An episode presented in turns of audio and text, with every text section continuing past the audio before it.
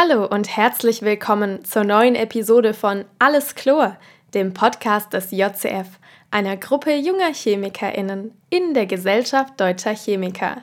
Heute erzählt uns unsere Moderatorin Charlotte etwas über die chemische Geschichte der Verhütung. Das Experiment des Monats ist außerdem aus der Sommerpause zurück und kann am Ende der Episode angehört werden. Ich wünsche viel Spaß.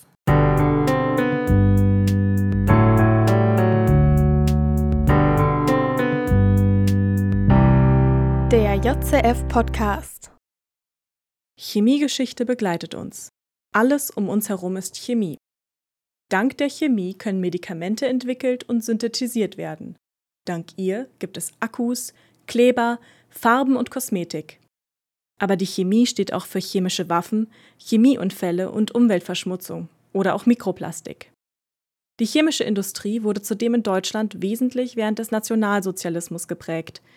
Und das Thema, über welches ich euch heute eine kleine chemische Geschichte erzählen will, zeigt, dass Chemie Gutes sein kann und auch nützlich sein kann und trotzdem immer das sein wird, was wir aus ihr machen. Es geht um die chemische Geschichte der Verhütung. Und obwohl Verhütung oft mit Progression, Emanzipation und Selbstbestimmung assoziiert wird, sind viele der Akteure auf ihrem Weg ebenfalls eng verwoben mit Pech, Betrug, aktuellen Katastrophen und den dunkelsten Kapiteln der Menschheitsgeschichte. Heute machen wir also einen historischen Ausflug und ich weise euch immer wieder auf die chemischen Hintergründe hin, die diese Geschichte begleitet. Fangen wir mit einem der ältesten bekannten Verhütungsmitteln an, das Kondom. Kondome sind die älteste bekannte Form der mechanischen Empfängnisverhütung und ist ebenso einer der wenigen Schutzmechanismen gegen sexuell übertragbare Krankheiten. Die früheste wissenschaftliche Beschreibung eines Kondoms kam vom italienischen Gabriello Falloppio um 1564, der seine Erfindung als aus Leinen bestehenden Schaft beschrieb, der gegen Syphilis schützen sollte. Aber nicht nur Leinen wurde als schützende Schicht zwischen Penis und Vagina bzw. Gebärmutter genutzt. Auch Tierdärme aus Schaf und Ziege, aber auch geöltes Seidenpapier oder sehr dünn geschabtes Leder wurden dafür verwendet. Nun, wir alle wissen, dass sich all diese Materialien nur bedingt für den eigentlichen Nutzen eines Kondoms eignen. Zudem waren alle diese Methoden ziemlich teuer, jedenfalls damals, und hatten alle ebenfalls mindestens eine Naht, die dementsprechend eine große Schwachstelle darstellte. Der Punkt, an dem das Kondom eine wirklich sichere Verhütungsmethode werden konnte und sich seitdem zu einer Erfolgsgeschichte entwickelt hat, bei dem heutzutage ungefähr 380 Kondome pro Sekunde genutzt werden, kam mit der Bekanntmachung von Gummi. Während der Nutzen des Safts von Kautschukpflanzen wie Ficus elastica, Euphorbia oder Hevea brasiliensis, den in Mittelamerika lebenden Menschen schon seit Tausenden von Jahren bekannt war, kam dieses Wissen erst Anfang des 18. Jahrhunderts mit französischen Entdeckern nach Europa. Kautschuksaft oder auch Latex ist eine kolloide Dispersion, also ein Gemisch aus kleinen Teilchen, die in einem Dispersionsmedium verteilt sind. In diesem Fall sind es hauptsächlich Polymere aus Isopreneinheiten, Eiweiße und Harze in einem wässrigen Medium. Sofort wurde das Potenzial des Naturkautschuks erkannt und viele Chemiker, darunter auch Michael Faraday, experimentierten mit seiner Verarbeitung. Leider ist unverarbeiteter Kautschuk viskoelastisch, das bedeutet teils viskos, teils elastisches Verhalten und zudem auch noch ein Thermoplast. Das bedeutet, dass trotz großer Beliebtheit einiger Kautschuk nutzender Erfindungen wie den von Wellington erfundenen Gummistiefeln oder dem 1824 entstandenen ersten Regenmantel die Handhabung weiterhin schwierig war und auch die Langlebigkeit der Produkte stark unter diesen Eigenschaften litt. Das Material wurde bei Kälte brüchig und fing bei höheren Temperaturen an zu kleben und zu schmieren und war in diesen Zuständen nicht mehr wirklich nutzbar. Doch warum ist das so? Schauen wir uns einmal den wichtigsten chemischen Bestandteil des Kautschuks an. Die aus Isopreneinheiten bestehenden Polymere. Isopren wird nach UPAC-Nomenklatur auch 2-Methyl-1,3-Butadien genannt. Wie dem Namen zu entnehmen ist, besteht es aus fünf Kohlenstoffen. Vier sind in einer Kette mit zwei äußeren Doppelbindungen und einer zusätzlichen Methylgruppe am zweiten Kohlenstoffatom. Isopren ist die kleinste Grundeinheit von Terpenen und wird manchen von euch als Standardbeispiel für ein Dien in der Diels-Alder-Reaktion bekannt sein. In Kautschuk liegt es allerdings in bereits polymerisierter Form vor, und zwar als Cis-1,4-Polyisopren. Die unterschiedlich langen Ketten sind also cis verknüpft, was bedeutet, dass die beiden Kohlenstoffe der Polymerkette sich auf derselben Seite der Doppelbindung befinden. Die einzelnen Ketten sind nicht untereinander verknüpft und nur durch schwache intermolekulare Wechselwirkungen zusammengehalten. Und das erklärt auch die Eigenschaften des unverarbeiteten Latex.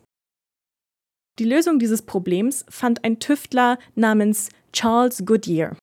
Goodyear hatte bereits seit einiger Zeit mit Kautschuk herumexperimentiert und war bis jetzt immer daran gescheitert, eine zuverlässig stabile und elastische Verbindung aus Latex herzustellen bis zu dem Zeitpunkt, als er im Winter 1839 die Entdeckung machte, die bis heute zur Verarbeitung von Naturkautschuk und Polymeren genutzt wird.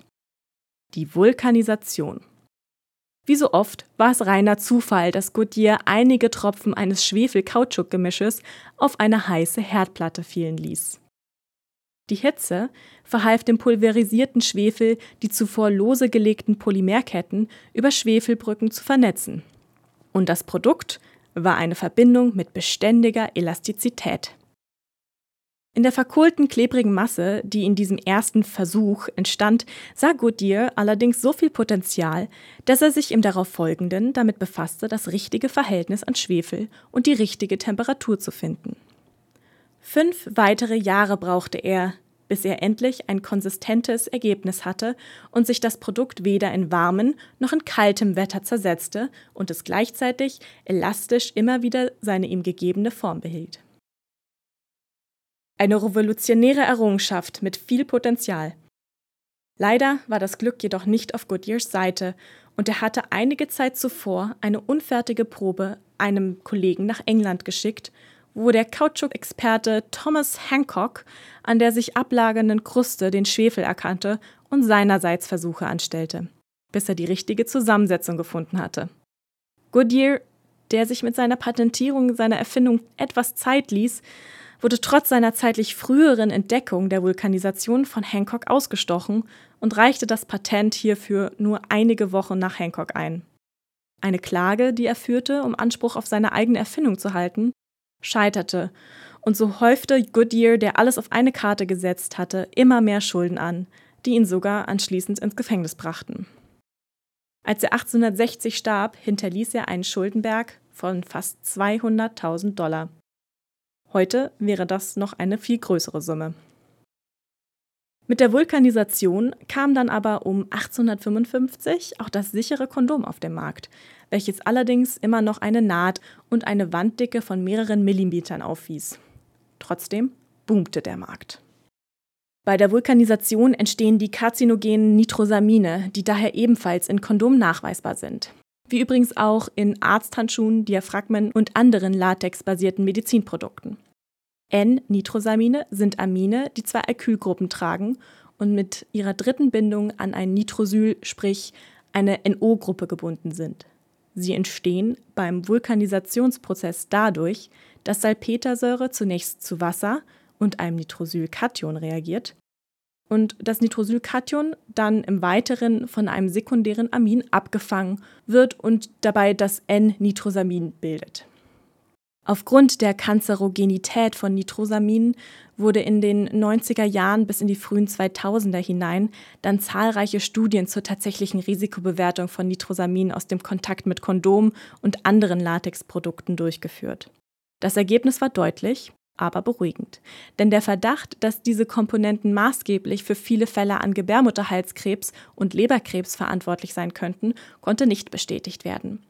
Der Gehalt an Nitrosamin pro Kilogramm Latex lag zwar bei ca. 1 Milligramm pro Kilogramm, die Aufnahme über die Schleimhäute ist allerdings sehr viel geringer und daher nahezu unbedenklich. Um solche Nebenprodukte während der Vulkanisation zu vermeiden, werden inzwischen auch Vulkanisationsbeschleuniger wie Dithiocarbamate in der Industrie eingesetzt, die die Vulkanisation einerseits beschleunigen andererseits den Anteil an entstehenden Nitrosamin im finalen Produkt reduziert. Die Form des Kondoms, so ganz ohne Naht und hauchdünn, wie wir sie heute kennen, wurde von einem deutsch-jüdischen Chemiker um 1912 erfunden und bis 1920 verbessert. Der Chemiker Julius Fromm entwickelte die erste durchsichtige, dünne und nahtlose Variante des Kondoms. Dafür entwickelte er eine Methode, die bis heute als Cement Dipping bezeichnet wird. Eine Form wird dafür in eine flüssige Latex-Suspension getaucht und anschließend mit schwefelhaltigen Dämpfen vulkanisiert. Mit der steten Verbesserung dieser Methode kam Fromm schließlich auf eine Version des Kondoms, die im Gegensatz zu vorigen Kondomen nicht drei Monate, sondern bis zu fünf Jahren haltbar waren. Fromms Act war der erste Markenkondom, der verkauft wurde, und im Ersten Weltkrieg erfreuten diese sich auch sehr großer Beliebtheit. Besonders unter Soldaten, da in vielen Soldatenbordellen ungeschützter Geschlechtsverkehr klugerweise verboten war. Auch unter der restlichen Bevölkerung erfreute sich das Kondom, im Volksmund ebenfalls Fromser genannt, großer Beliebtheit. Bereits 1919 wurden täglich ca. 150.000 Kondome produziert. Ein Kondom war einfach sehr viel billiger als ein Kind und Fromm bewarb sein Produkt mit Sprüchen wie Wenn's euch packt, nimmt Fromms Akt oder Ich bin ganz Fromms zum Platzen gespannt. Julius Fromms Firma befand sich im Stadtteil Köpenick in Berlin-Deutschland und lief so lange gut, bis die Nationalsozialisten in Deutschland an die Macht kamen. Von da an erging es ihm wie vielen jüdischen UnternehmerInnen in dieser Zeit. Zunächst versuchte Fromm sich noch anzupassen, indem er Beziehungen spielen ließ und auf eine andere Werbestrategie setzte. Seine Kondome wurden nun nicht mehr als doppelt geprüft, sondern als rein deutsche Erzeugnisse oder die am meisten gekaufte deutsche Spezialmarke angepriesen. Was zunächst erfolgsversprechend aussah, endete in einer Hetzkampagne, die vom antisemitischen Wochenblatt Der Stürmer initiiert wurde. Schließlich blieb Fromm nichts anderes übrig, als seine Firma zu verkaufen und auszuwandern. Ausgerechnet Hermann Görings Patentante übernahm die Firma für läppische 116.000 Reichsmark. Zum Vergleich, das Betriebsvermögen von Fromm betrug Ende 1940 mehr als 2 Millionen Reichsmark. Bei seiner Auswanderung verlor Julius Fromm zudem sein ganzes in Deutschland befindliches Vermögen, da der Staat alles Vermögen von Juden einkassierte, die die Reichsgrenzen überschritten.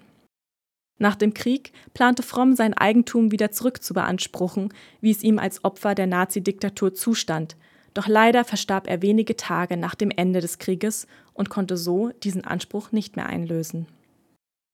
Dem Erfolgszug des Kondoms tat dies aber keinen Abbruch. Es wurde im Laufe der Jahre noch weitere Verbesserungen an dem Aufbau von Kondomen vorgenommen. Unter anderem wurden Kondome mit Antihaftpuder für die Vermeidung des an sich selbst Klebens und dadurch einer besseren Nutzung oder mit Spermiziden enthaltenen Feuchthaltemitteln entwickelt. Das am meisten genutzte Spermizid, es kommt übrigens auch in Verhütungsgelen, Schwämmen oder als Gel auf Diaphragmen vor, ist das Nonoxynol 9 oder auch N9. N9 ist ein Detergenz und dient gleichzeitig als Feuchthaltemittel in den betreffenden Kondomen. Interessanterweise wird N9 nicht nur als Spermizid genutzt, sondern ebenfalls in unterschiedlichen Kosmetikprodukten. Von Hautcremes bis zu festen Shampoo ist tatsächlich alles dabei. Schaut doch einmal auf die Inhaltsstoffe beim nächsten Eincremen oder beim nächsten Einkauf und vielleicht werdet ihr dann eine Komponente finden, die ihr auch kennt. Nonoxynol agiert zudem als Mikrobizid, was bedeutet, dass es Bakterien, die zu sexuell übertragbaren Krankheiten führen können, ebenfalls abtöten oder schwächen kann. Es gibt laut WHO allerdings keine Evidenz, dass das Risiko einer Schwangerschaft oder einer Ansteckung einer sexuell übertragbaren Krankheit durch die Nutzung mit N9 beschichteten Kondomen niedriger ist, als es bei der korrekten Nutzung von Kondomen ohne Mikrobizid der Fall ist. Wahrscheinlich ist der Gehalt einfach zu gering, da eine Wirkung von N9 in Gelen zur Nutzung in Schwämmen, Zäpfchen und Diaphragmen gegeben ist. N9 ist allerdings nicht das einzige Spermizid, welches auf dem Markt ist.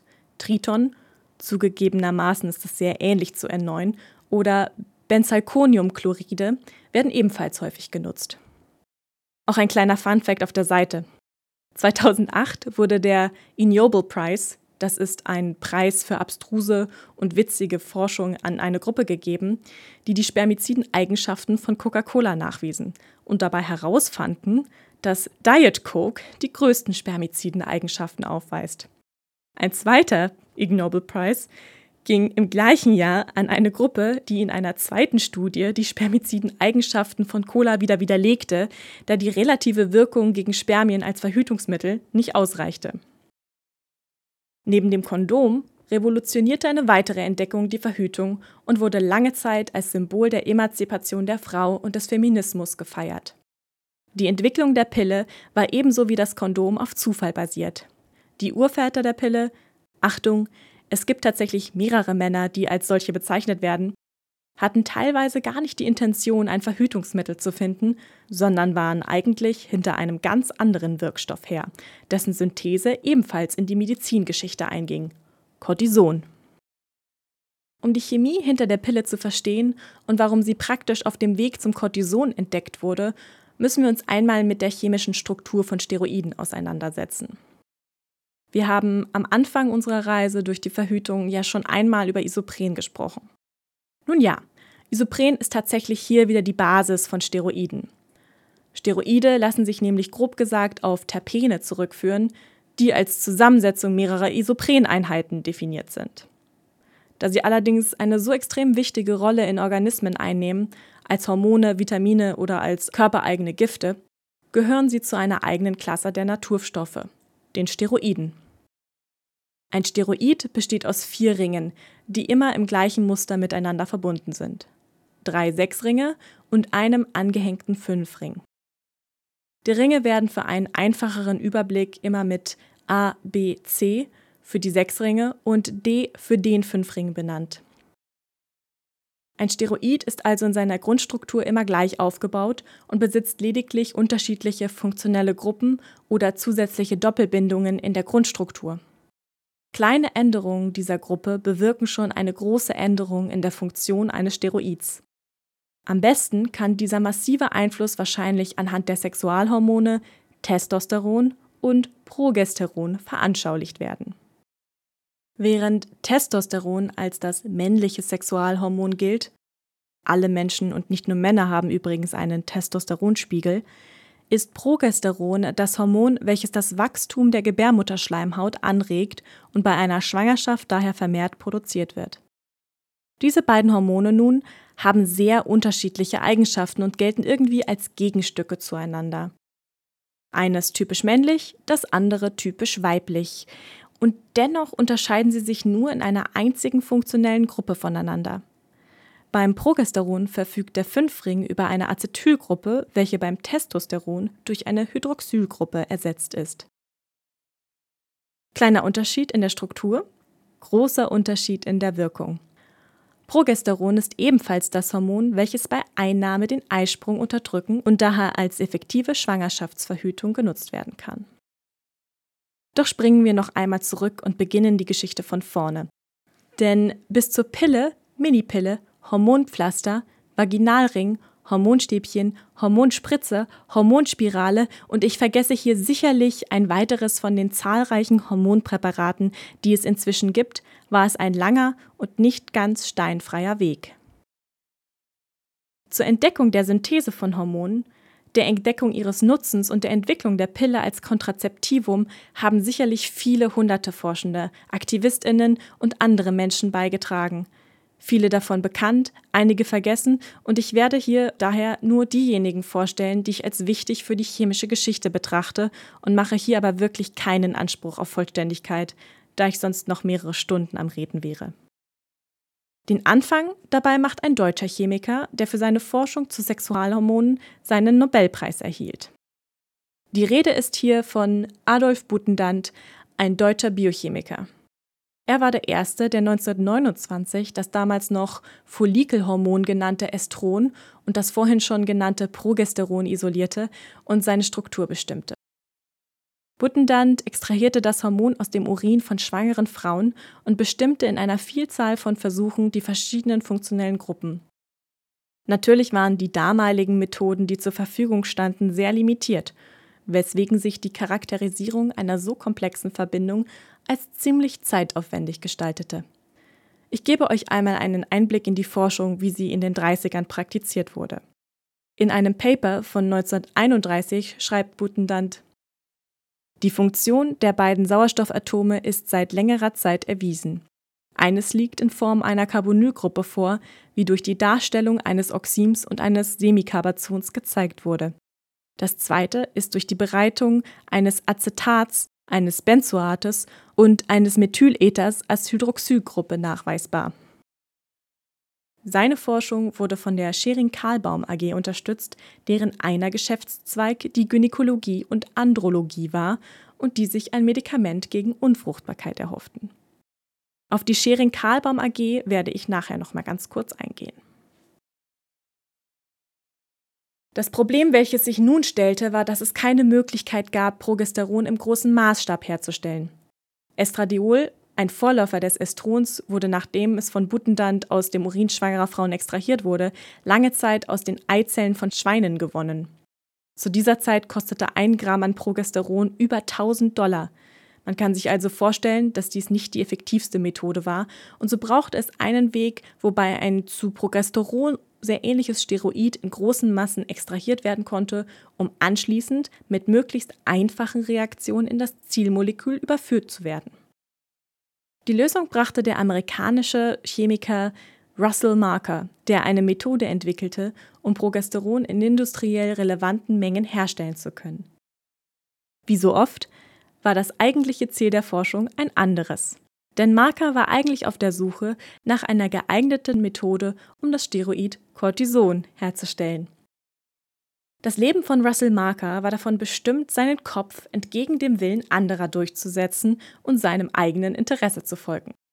Er studierte gegen den Willen seiner Eltern Chemie und entflammte sehr schnell in Liebe zur biochemischen Forschung, insbesondere der Steroidforschung. Als er seine Doktorarbeit schon geschrieben hatte, fehlte ihm noch ein Kurs in physikalischer Chemie zum vollständigen Abschluss. Marker, der nicht einsah, warum er eine Fertigkeit lernen sollte, die ihn weder interessierte noch wichtig für seine Forschung war und der lieber im Labor arbeitete, weigerte sich, dieses Modul abzuschließen und erhielt so nie seinen Doktortitel. Allen Prognosen zum Trotz bewirkte diese Entscheidung nicht das Ende seiner Karriere. Marker forschte in den folgenden Jahren am renommierten Rockefeller Institute in Manhattan, wo er seine Forschung in Richtung der effektiveren Progesterongenerierung vertiefen wollte. Doch das Institut wehrte sich und weigerte sich, ihn dabei zu unterstützen, worauf Marker das Institut einfach verließ und seine Forschung als Professor für organische Chemie an der Pennsylvania State University fortführte. Immer noch ohne Doktortitel.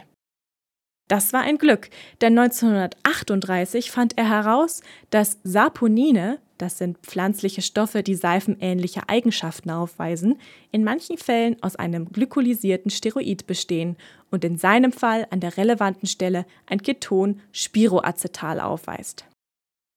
Marke erkannte sofort das Potenzial und entwickelte eine Methode, um aus diesem Ausgangsstoff Progesteron zu synthetisieren. Der Vorgang, den er dabei entwickelte, wird heute ebenfalls als Markerabbau bezeichnet. Es war ein Glück, dass Marker erkannte, dass es sich bei der Struktur um ein Steroid mit Keton-Spiroacetal handelte, da Acetale unter basischen Bedingungen unreaktiv sind, sie aber sehr leicht unter sauren Bedingungen hydrolysiert werden können. Dies war nämlich der erste Schritt zu einem Vorgang, der heute als Markerabbau bezeichnet wird und lange Zeit genutzt wurde, um Steroide in großen Mengen zu produzieren. Da sich Amerika in den 40er Jahren mit Deutschland im Krieg befand, empfahl diese Marker nicht nach Pflanzen mit hohem Anteil an Ausgangsstoff zu suchen. Marker, der schon immer gegen Autoritäten gehandelt hatte, ging daraufhin einfach nach Mexiko und gründete das in Mexiko ansässige Pharmaunternehmen Syntex wo später weitere Väter der Pille wie Carl Gerassi, Luis E. Miramontes und George Rosenkranz arbeiteten.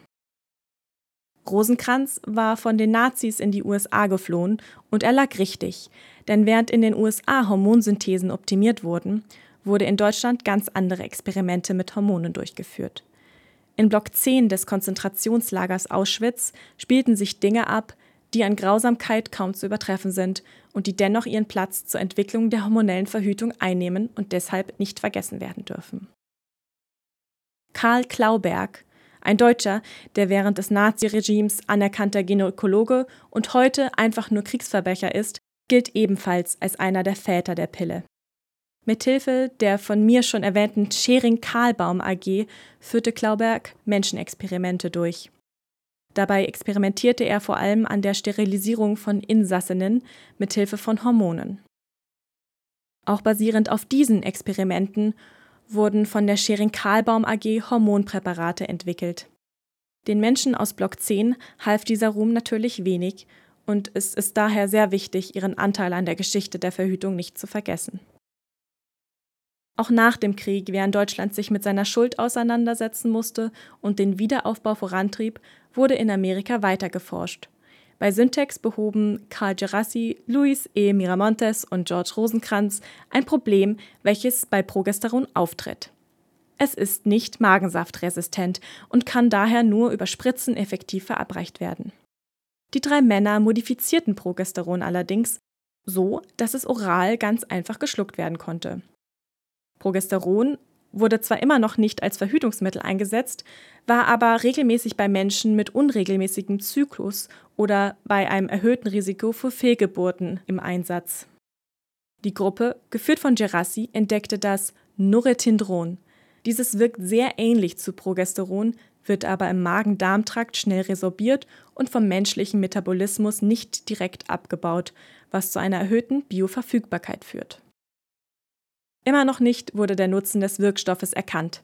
Wahrscheinlich lag es daran, dass bisher nur Männer an der Entwicklung beteiligt waren und daher der fehlenden Perspektive, wie erleichtert ein kontrollierter Eisprung und ein kontrollierter Zyklus sein kann.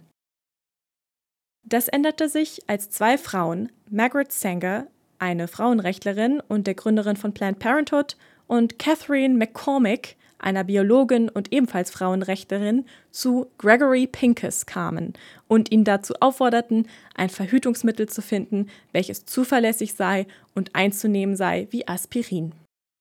Pincus, selbst Biologe und ein Spezialist in weiblicher Fruchtbarkeit, war zunächst nicht wirklich überzeugt von diesem Vorhaben. Dennoch entdeckte er nach einiger Recherchen Norethindron, welches er aus einem Paper entnahm, welches Girassi publiziert hatte. Die daraus entwickelte Pille unter dem Namen Enovid war die erste Pille ihrer Art. Im Mai 1960 wurde sie offiziell als Anti-Baby-Pille auf dem Markt eingeführt. Nur fünf Jahre später nahmen fast vier Millionen US-Amerikanerinnen die Pille als Verhütungsmittel. Sie ist bis heute die Nummer eins der hormonellen Verhütung. Seitdem hat sich einiges, aber auch nichts getan. Fast alle Verhütungsmethoden sind auf Menschen mit Uterus ausgelegt und die Varianz an verschiedenen Methoden ist zwar groß, basiert aber immer noch auf Progesteron und Östrogenkombinationen. Das ist insbesondere deshalb so interessant, da eine Frau nur einmal im Jahr ein Kind bekommen kann, ein Mann aber theoretisch hunderte Babys im Jahr in die Welt setzen könnte. Warum also gibt es keine Pille für den Mann? Ihnen bleibt bis heute eigentlich nur das Kondom oder eine Vasektomie zur selbstbestimmten Verhütung. Gossipol war in den 70er Jahren einige Zeit lang ein Wirkstoff, der als guter Kandidat für eine Verhütungspille galt. Es handelt sich hierbei um ein Polyphenol, welches in den Samen der Baumwollpflanze vorkommt. In klinischen Studien konnte zwar eine Unterdrückung der Spermienproduktion beobachtet werden, leider ist die zuverlässige Reversibilität dieses Zustandes noch nicht bewiesen, weshalb diese Forschung nicht intensiv fortgeführt wurde. Jetzt, ganz neu, Ende 2021, kam allerdings ein weiteres Paper heraus, welches die Diterpenverbindung Tripolit ebenfalls als weiteren Kandidaten vorschlägt. Bei Einnahme hemmt Tripolit die Calciumkanäle der spermatogenen Zellen, wodurch es bei einer regelmäßigen Einnahme des Wirkstoffes zu einer vorübergehenden Unfruchtbarkeit kommt. Ob dieser Zustand reversibel ist, ist noch nicht bewiesen, gilt aber als wahrscheinlich. Wir drücken die Daumen. Vielleicht können sich einige Menschen in ein paar Jahren darüber freuen, ihre Reproduktionsverantwortung selbst übernehmen zu dürfen. Und es ist ein beliebtes Thema zwischen Männern zu fragen, mit welcher Pille hast du gute Erfahrungen gemacht? In jedem Fall ist die Geschichte der Verhütung noch nicht zu Ende geschrieben und wird in den nächsten Jahren viele Neuerungen bringen. Auch wenn ich heute nur einen kleinen Teil vorstellen konnte, werden chemische und auch physikalische Neuerungen in Zukunft dazu beitragen, die Selbstbestimmung aller Menschen zu unterstützen und ihnen die Wahl über ihre eigene Art der Verhütung zu geben. Vielen Dank, Charlotte, für diesen super interessanten Infocast. Nun übergebe ich zurück zu dir und Erik ins Studio zum Experiment des Monats. So, und damit kommen wir nach diesem ausführlichen Infocast zu unseren Experimenten des Monats nach der viel zu langen Sommerpause. Du hast es natürlich verdient, Erik, aber wir haben dich alle sehr vermisst. Dito, hallo Charlotte. Hallo. Du hattest ja während deiner Sommerpause warst ja auf Tour. Und wo bist du denn da überall rumgegurkt? Du bist ja ganz schön rumgekommen.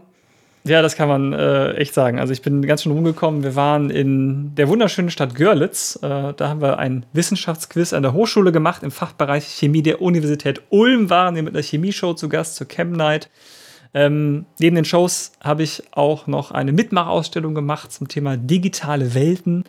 Ähm, das war einmal in Mannheim äh, und auf der Insel Mainau im Bodensee. Wunderschön. Ja, das kann ich auch nur empfehlen. Bodensee und Mainau, da war ich letzten Sommer. Super schön, auch ohne Chemieshow. Mit natürlich viel schöner noch. Ja, in der Mitmachausstellung war es da. Das ist das Schöne, man kann wirklich durch die Zelte laufen, man kann sich das anschauen, das ist alles kostenlos, dort die Ausstellung sich anzuschauen. Das war im Rahmen der ähm, Explore Science, nennt sich das. Das sind die naturwissenschaftlichen Erlebnistage der Klaus Tschira Stiftung. Und ähm, ein Experiment, was ich dir heute mitgebracht habe, ist auch dort zu sehen gewesen und es hat äh, mit digitalen Welten zu tun. Warum? Dazu kommen wir dann gleich. Ähm, aber ich habe dir tatsächlich dieses Experiment mitgebracht und es steht hier schon auf dem Tisch aufgebaut. Ja, ich sehe schon. Ähm, bin schon ganz gespannt, was das mit unserem Thema zu tun hat. Ich weiß, das versuchst du ja immer zu adaptieren. Aber ich beschreibe einfach mal, was ich da sehe. Ja. Also, ist ein bisschen schwer zu erkennen. Ich sehe einen kleinen Schlauch, der auf so ein Brettchen äh, trifft. Mhm. Und dann ist etwas Abstand und dann kommt ein etwas größerer Schlauch, also mit einem größeren Durchmesser, worauf irgendwas angebracht ist. Und dieser Schlauch mündet dann in sowas, was so ein bisschen wie so ein Lautsprecher aussieht, vielleicht so ein bisschen wie so ein altes Grammophon. Ah, ja, vollkommen richtig. Ich werde immer besser im Erraten deiner, Gesch deiner Geschichten, deiner Experimente. Ich habe ja schon ein bisschen Übung. ja, sehr gut. Das ist auf jeden Fall so ein, so ein, äh, ja, so ein Trichterlautsprecher, wie man in so einem alten Grammophon kennt. Vollkommen richtig erkannt. Ähm, und was du nicht erkennen kannst, muss ich fairerweise sagen, weil es gerade nicht ein Bildausschnitt ist, aber da oben, äh, weil wir das relativ hochhängen müssen, ist noch ein, eine Wasserflasche. Eine große Wasserflasche mm. mit hm. einem Glashahn dran, ein Wasserreservoir. Und an dieser Flasche hängt eigentlich nichts anderes als dieser Schlauch, vollkommen richtig erkannt. Und der geht dann auf dieses Brettchen. Und in diesem Brettchen, da steckt nämlich eine kleine Düse drin. Und mit dieser Düse können wir einen ganz feinen Wasserstrahl machen. Und du hast auch erkannt, äh, da ist so ein Abstand von dieser Düse weg. Da fließt ja gerade noch kein Wasser. Und dann darunter ist ein so ein gebogenes Stück. Und was du hier drauf erkennen kannst, ich kann dir das mal in der Nahaufnahme zeigen. Jetzt sehe ich den Zusammenhang. Es ist den ein Zusammenhang Kondom. Zur heutigen, genau, den Zusammenhang zur heutigen Folge. Es ist ein Kondom. Ähm, warum brauchen wir das? Naja, wir brauchen eine Gummimembran, ähm, denn wir wollen jetzt mal versuchen, Musik zu machen. Und ein Kondom eignet sich für dieses Experiment einfach hervorragend dafür. Passt natürlich auch wunderbar zu dieser Folge, denn äh, wir können das jetzt auch hören. Und das passt okay. natürlich in den Podcast wunderbar hinein. Denn wir wollen jetzt äh, nämlich Musik spielen. Wie möchte ich das machen mit diesem seltsamen Ding? Ich zeig dir mal, was das hier ist. Vielleicht erkennst du es. Oh was ja, ich habe die so geliebt als Kind. Das ist eine ja? kleine Spieluhr. Die kann man auch in so ja. Museumsshops ganz oft kaufen. Ja, die, ähm, die hier, die habe ich tatsächlich von einem alten Stofftier von mir ausgebaut. Ähm, und dann ist da so eine Kordel dran und dann kann man das aufziehen. Das mache ich jetzt mal. Zip. Und dann spielt die eine Musik. Ich lasse die mal laufen. Na. Ja, ich höre es ganz ja, leise. Ja, ganz leise, ne? Aber ähm, dass sie so leise ist, das liegt daran, die hat jetzt keinen Resonanzkörper. Die ist ja jetzt nicht, mhm. liegt nicht irgendwo drauf oder nicht in so einer Box oder so. Ich kann die jetzt mal hier auf dieses Brettchen drauflegen, mhm. wenn sie läuft und du merkst,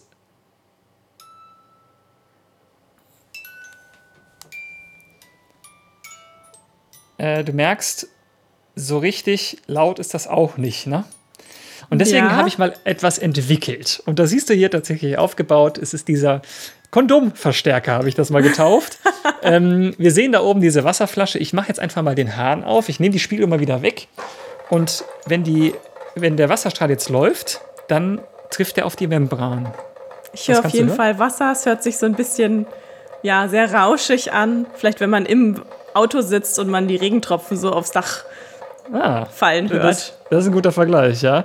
Äh, Das liegt nämlich daran, warum rauscht das jetzt? Naja, weil hier jetzt die Wassertropfen oder dieser Wasserstrahl auf diese Gummimembran, also auf das Kondom, auf die gespannte Gummihaut einfach nur treffen. Und das sorgt dafür, dass diese Membran in Schwingung versetzt wird. Und das Ganze wird dann relativ ähm, verlustarm über diesen großen Trichterlautsprecher jetzt verstärkt oder hörbar gemacht. Das ist das, was wir jetzt hören können. Aber so ein Wasserstrahl ist ja relativ unspektakulär. Und deswegen lasse ich jetzt mal die Spieluhr laufen und leg die jetzt mal, muss ich noch mal kurz aufziehen und leg die dann mal auf dieses Brettchen drauf, wo drin die Düse eingepasst ist. Dann sollten wir doch was hören, oder?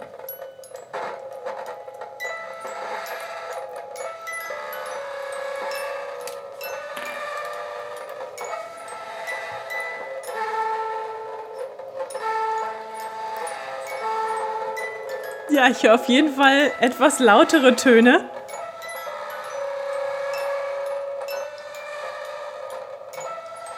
Aber kannst du da eine Melodie erkennen? Nein, überhaupt nicht. Nee, so richtig nicht. Ne? Das liegt nämlich leider daran, ähm, dass nicht alle Töne gleichmäßig übertragen werden und das hört sich ein bisschen schräg an. ja, es hört sich ziemlich schräg aus. an.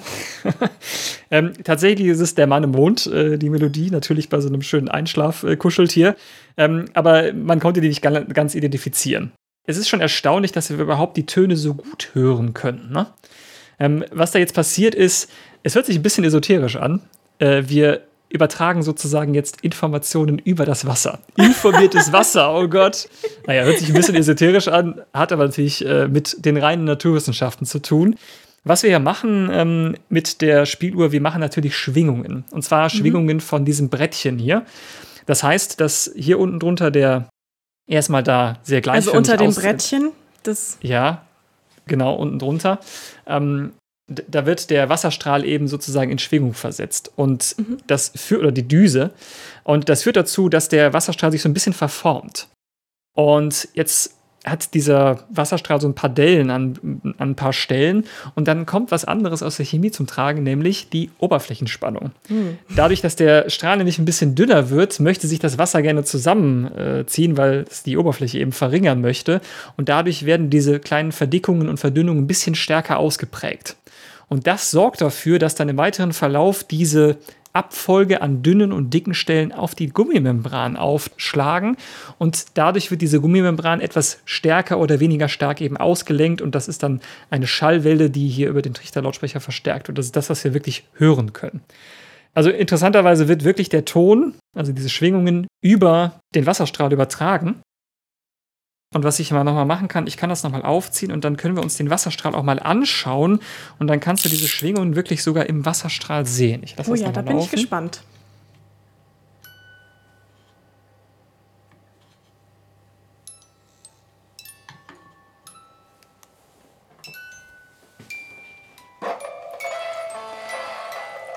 Wenn du jetzt hier auf den Wasserstrahl achtest,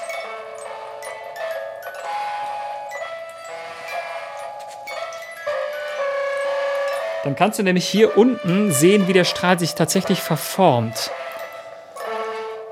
Oh ja, ein bisschen sieht man's. Oh ja, Tatsache. Ja? Und diese Abfolge der Tropfen dann auf dieser Gummimembran machen dann die Töne. Leider ist da auch so eine Art Frequenzfilter drin. Du hast nämlich gehört, dass du einige Töne von der Spiele nämlich gar nicht hörst, weil eben die äh, Effizienz der Übertragung je nach Ton ein bisschen besser ist auf äh, das Kondom, was da gespannt ist. Okay, zugegebenermaßen, das Kondom war jetzt nur Mittel zum Zweck. Es hat ein bisschen geholfen, weil die Gummimembran natürlich schön dünn ist von dem Kondom. Dadurch lässt sich das Ganze wunderbar ähm, hier verstärken. Und zweckentfremden.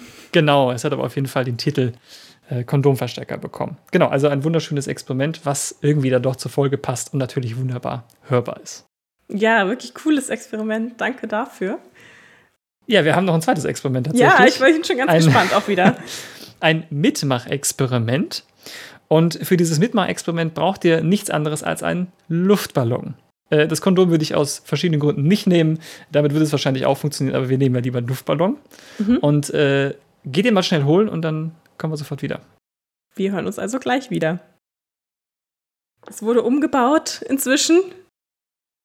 Und Erik hat einen Luftballon in der Hand. Vollkommen richtig. Und wenn wir Glück haben, vielleicht unsere Hörerinnen und Hörer auch. Äh, oder ihr könnt auch einen Haushaltsgummi nehmen. Ähm, wichtig ist einfach nur, dass es halt ein Gummi ist. Kondom würde ich aus Gründen nicht nehmen. Das ist nämlich ein bisschen eklig. Äh, aber so ein, so ein, normales Haushaltsgummi oder so ein Luftballon tut es auch. Denn was wollen wir jetzt damit machen? Ähm, naja, so ein Haushaltsgummi hat natürlich die Eigenschaft, dass man das dehnen kann. Das ist ja meistens auch ein Grund, warum wir das verwenden, weil wir irgendwas zusammenhalten wollen. Mhm, ich habe ein Haushaltsgummi in der Hand.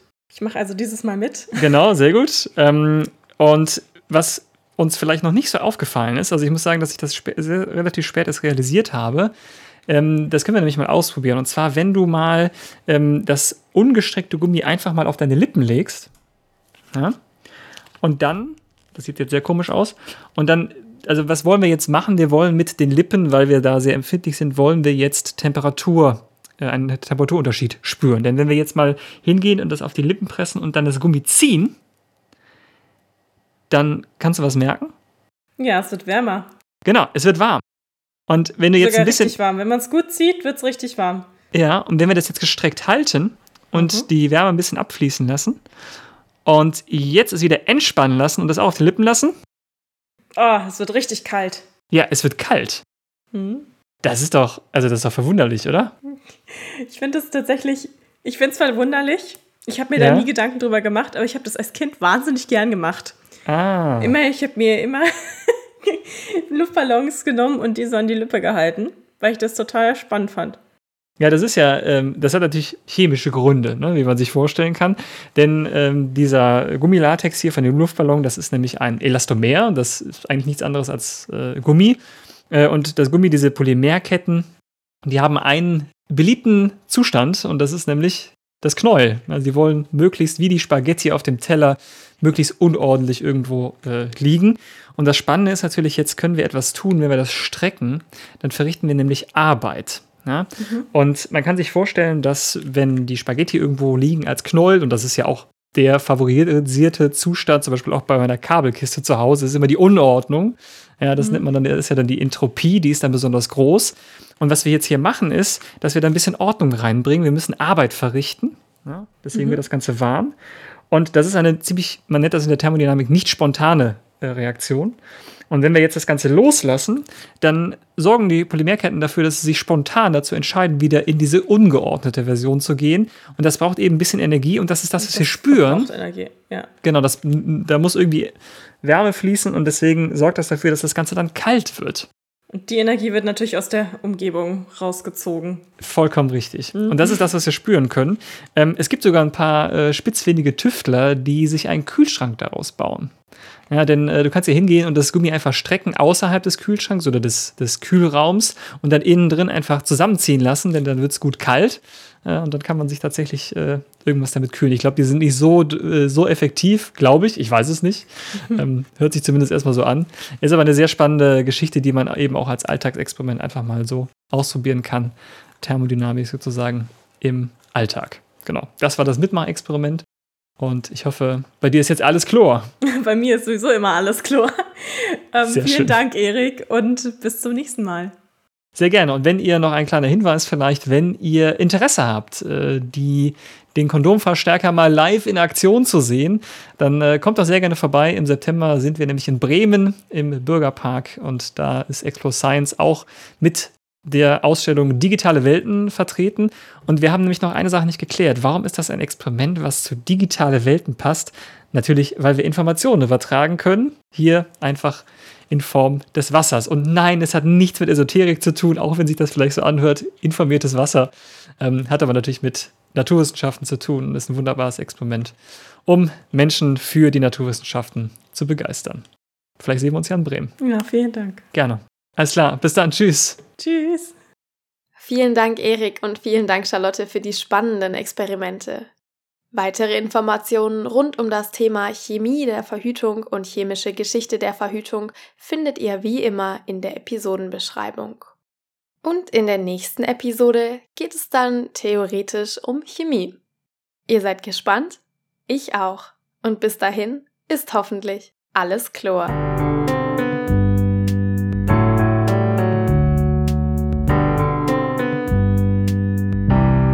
Der JCF Podcast